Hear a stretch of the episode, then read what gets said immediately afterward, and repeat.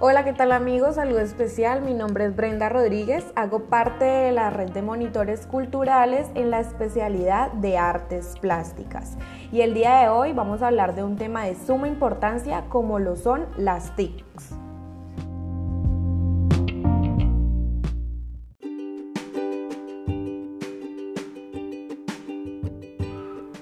Bueno, para conocer un poco las TIC vamos a hablar sobre qué son, qué tecnologías la componen y en qué tipos de categorías se dividen las TIC.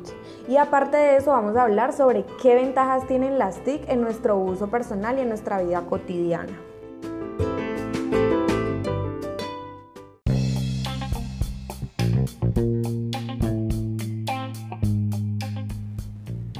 Bueno, vamos a comenzar explicando sobre qué son las TIC.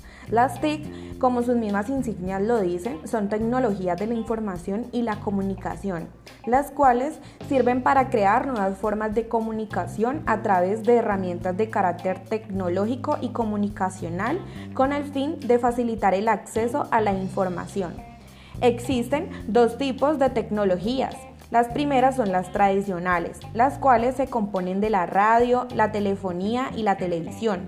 La segunda se centran en las tecnologías de registro de contenidos, logrando comunicarse con otras personas sin importar la distancia, poder trabajar, estudiar o realizar otras actividades de forma virtual. Existen tipos y categorías de TIC. Las primeras son las redes las cuales son creadas por un usuario, por un software o hardware, un intercambio de información para poder compartirla. La segunda son las terminales. Es el navegador de Internet, dispositivos para computador, sistemas operativos, smartphones, consolas de juegos. Y la tercera son los servicios, que son la búsqueda de información, el correo electrónico o un aprendizaje electrónico de manera virtual.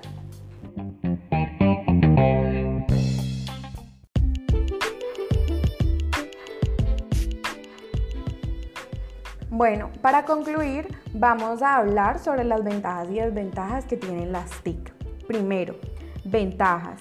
Es el desarrollo tecnológico que permite nuevas herramientas. Es dinámica y variable en el tiempo. Posibilita la educación a distancia. Facilita la comunicación a larga distancia. Ofrece diversos canales de información y comunicación.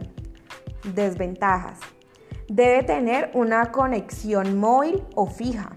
Puede generar distracciones en el área educativa. Se debe pagar una renta.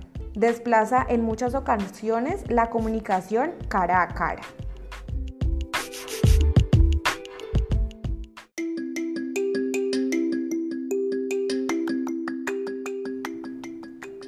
Bueno, hemos llegado al final de nuestro podcast.